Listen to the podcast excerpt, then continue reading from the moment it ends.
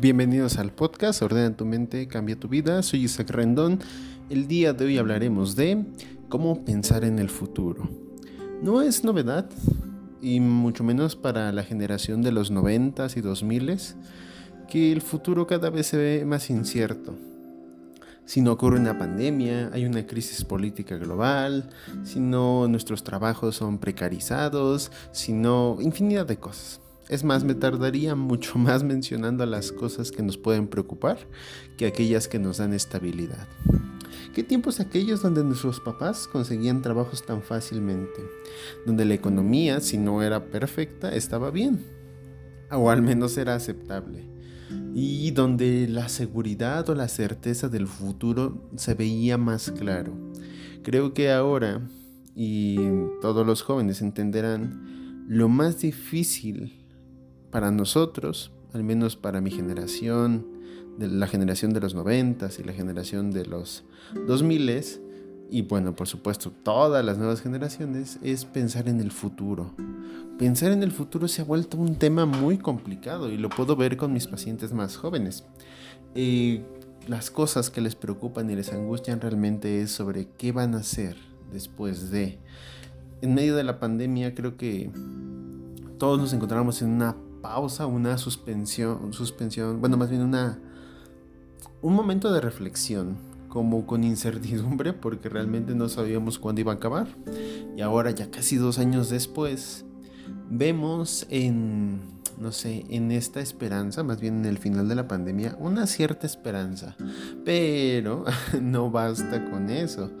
El mundo nos recuerda, ah, tal vez las cosas aún no están tan claras, tal vez el mundo está conspirando en nuestra contra, como algún escritor alguna vez puso de que esto, de que el futuro, más bien el universo conspira a nuestro favor.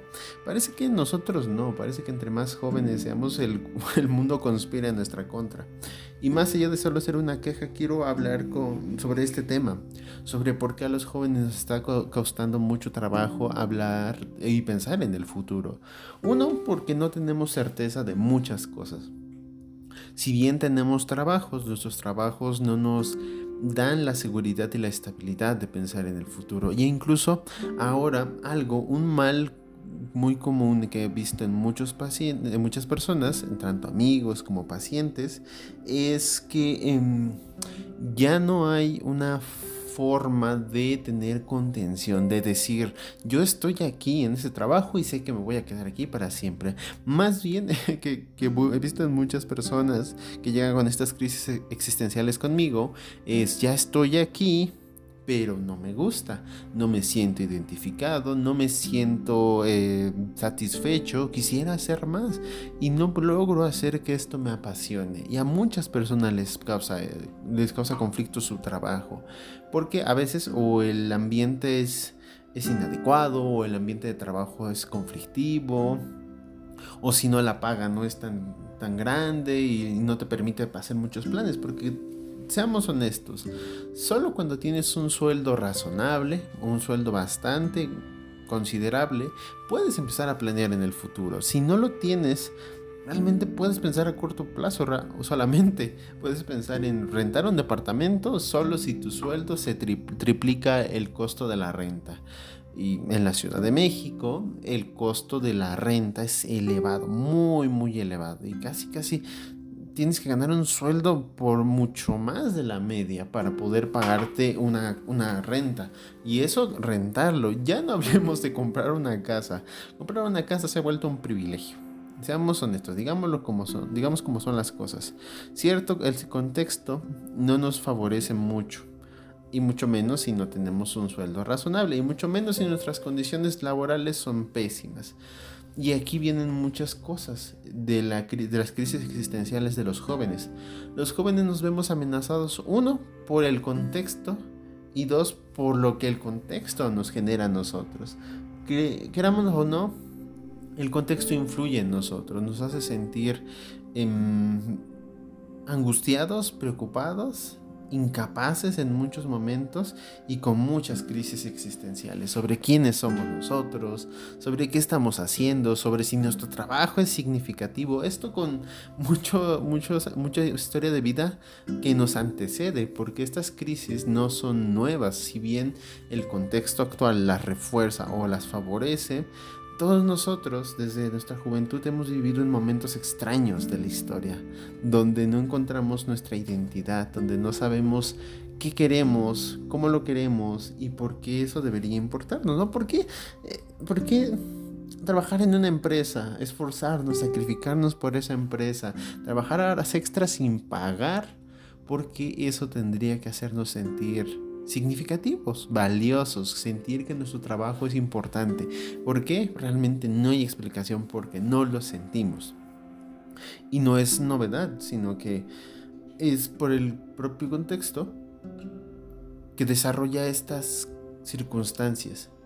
Pensar que nosotros solo tenemos que hacer una cosa por el resto de nuestra vida nos complica bastante la existencia. Pensar que algo que no nos llena del todo se vuelve realmente nuestra única realidad.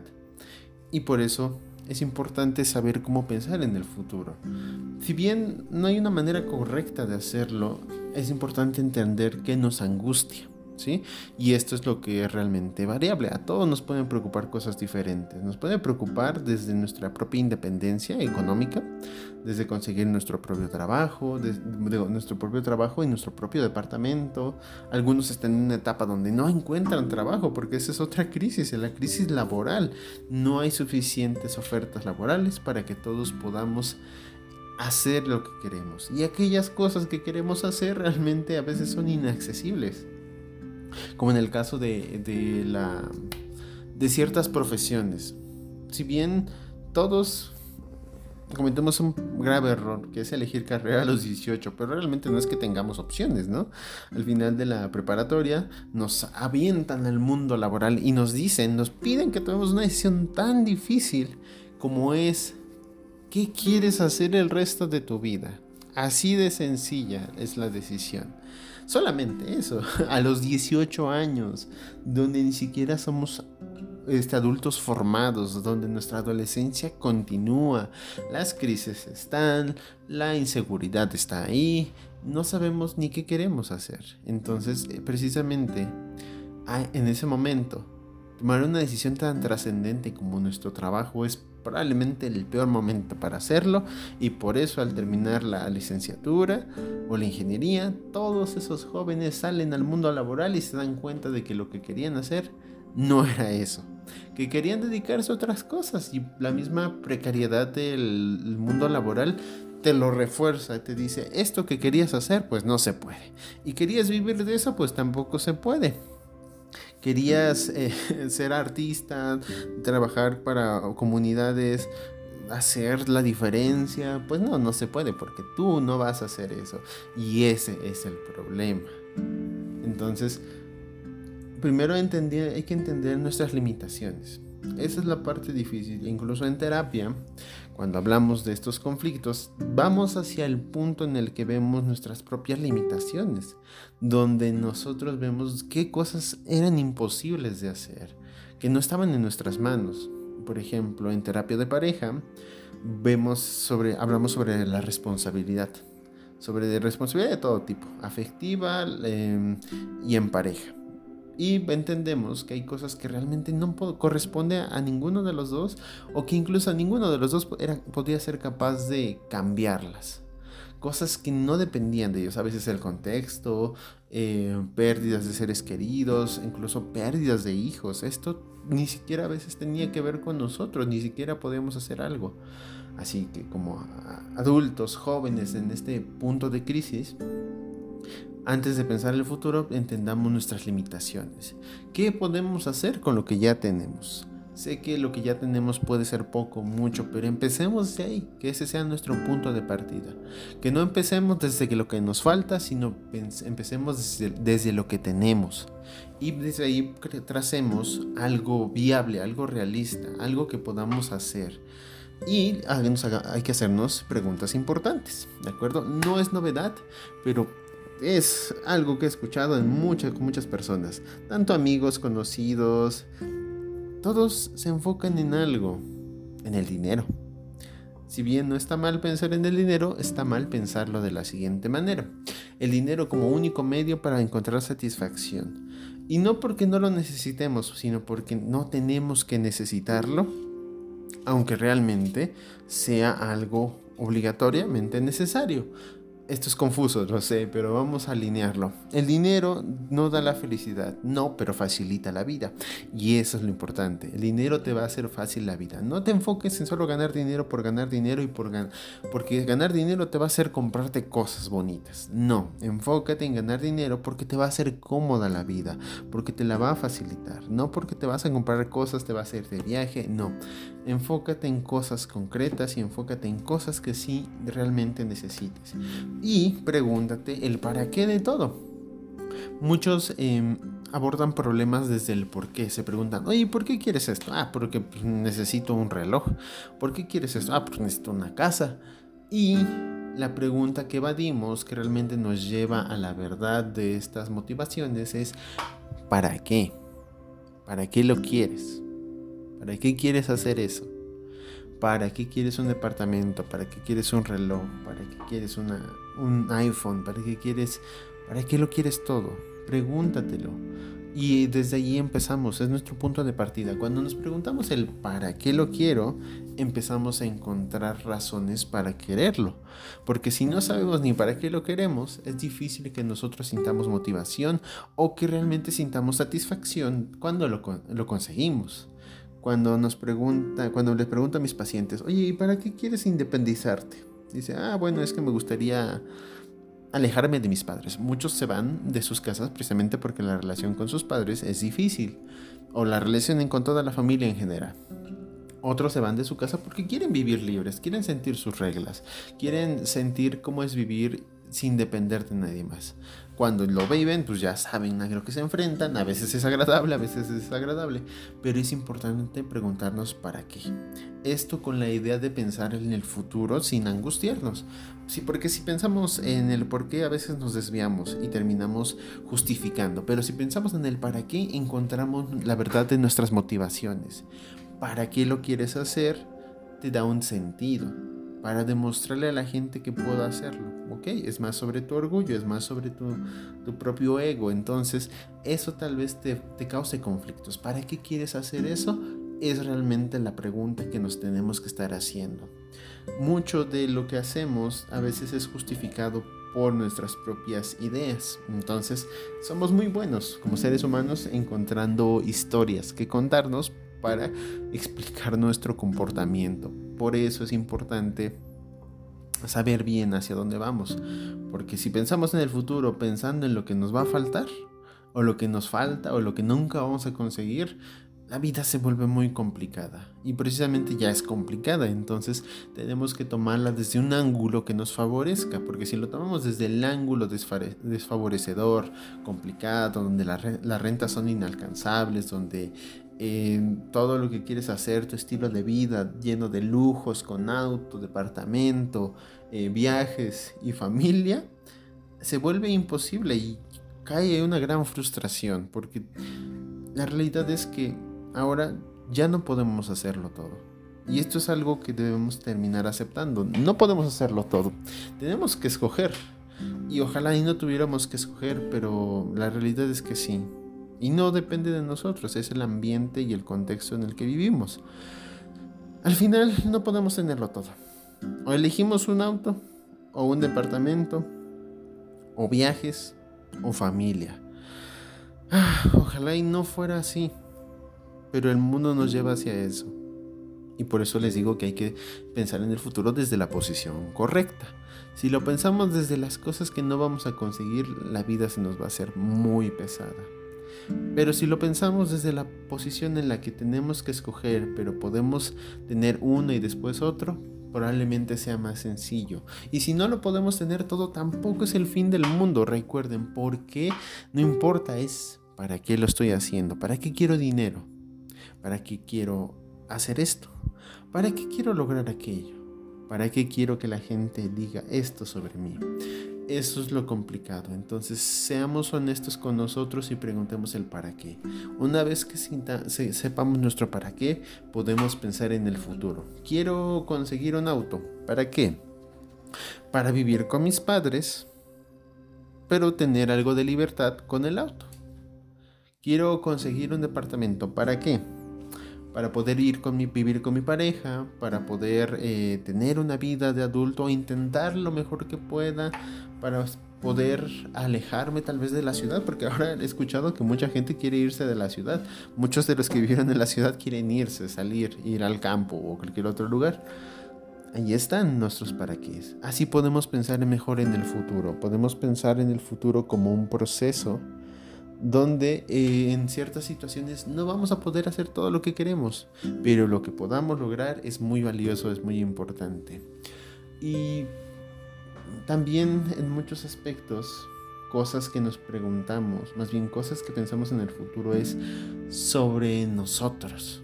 Queremos pareja, queremos estar solos, queremos tener compañía, queremos eh, mejor vivir una vida libre, relaciones liberales, poliamorosas o todas estas cosas que surgen como yo creo que es como una estrategia, como un mecanismo o un intento de solución. Esto yo lo hablo mucho en terapia, que a veces el problema no es el problema, el problema son las soluciones.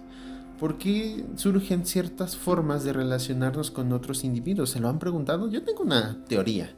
Yo creo que las relaciones liberales, poliamorosas y todas estas cosas que no nos, em, digamos, nos facilitan no formalizar relaciones serias a lo largo del tiempo, pues surge como una necesidad. En efecto, una necesidad de, de nosotros por tratar de sentir afecto y por tratar de no sentir dolor. Así de sencillo porque no hay nada más doloroso que esforzarse mucho tiempo en una relación para finalmente sentirnos decepcionados porque a lo largo del tiempo nos damos cuenta que no era lo que queríamos. Y pues sí, lo siento, es doloroso, lo sé, pero es parte de la vida. Hay que tolerar ciertas cosas, o más bien no tolerarlas, más bien entenderlas. Y entender que el dolor es parte de la relación, de cualquier relación humana. No es nuestra culpa que termine mal. Entendamos esto aceptemos cosas que no podemos cambiar y aprendamos a perdonar las cosas que nos faltan o las cosas que no nos pudieron dar nuestros padres. Y pues entendamos que la realidad de nuestros padres era diferente, si bien ellos tuvieron facilidades diferentes y nuestros papás quisieran lo mismo para nosotros, tal vez no lo podamos lograr. Y eso es probablemente muy, ¿cómo decirlo?, pesimista, desde un ángulo si lo vemos, pero realmente es realista y es hay que entender las cosas de la manera a veces cruel que son, pero aceptarlas no significa que las toleremos. Aceptarlas es entender ese contexto y después elegir, ¿quiero cambiar esa realidad? ¿O elijo quedarme con lo que tengo? Ahí es donde todos podemos participar si elegimos querer cambiar la realidad o si elegimos conformarnos con lo que tenemos, porque ambas posturas son buenas. Y creo que nos polarizamos demasiado. Una es la buena y una es la mala. Una es la que está en la correcta, otra es la que está en, eh, equivocada. ¿Cuál es la verdad? Es que ninguna. Todas pueden funcionar de cierta manera. Entonces, si quieren pensar en el futuro, no piensen en lo que quieren. Piensen en para qué lo quieren. Y no se pregunten por qué. Las justificaciones son infinitas, así que no llegan a ningún lado. Pregúntense el para qué de todo. Y vean y piensen qué cosas pueden conseguir y acepten las cosas que no pueden cambiar. Por desgracia es lo, lo mejor que podemos hacer. Si bien es lo único, es lo mejor. En cierto punto. Igual puede ser eh, mejor crear una insurrección, una revolución social y empezar movimientos así. Pero yo en general no, me alineo hacia ninguna postura. O sea, yo solo veo lo que es mejor para ciertos individuos. Porque es la verdad. No a todos nos funciona lo mismo y hay que encontrar nuestra propia respuesta, nuestra propia solución. Y para pensar en el futuro, lo mejor es pensar qué queremos y para qué y ver cómo lo podemos conseguir y entender nuestras propias limitaciones y si no lo podemos conseguir del todo, al menos hay que intentarlo. Bueno, con esto quisiera terminar. por ahora sería todo. Espero que les haya gustado. Déjenme sus preguntas si escuchan este podcast en YouTube. Si no, envíenme mensajes, sugerencias sobre qué temas quieren que trate o sobre si quieren que amplíe más este tema. Recuerden, está disponible mi Instagram, es isacrendon.ps. Y en YouTube me encuentran como Isaac Rendon. Espero que les haya gustado. Nos escuchamos en el próximo episodio. Que estén muy bien.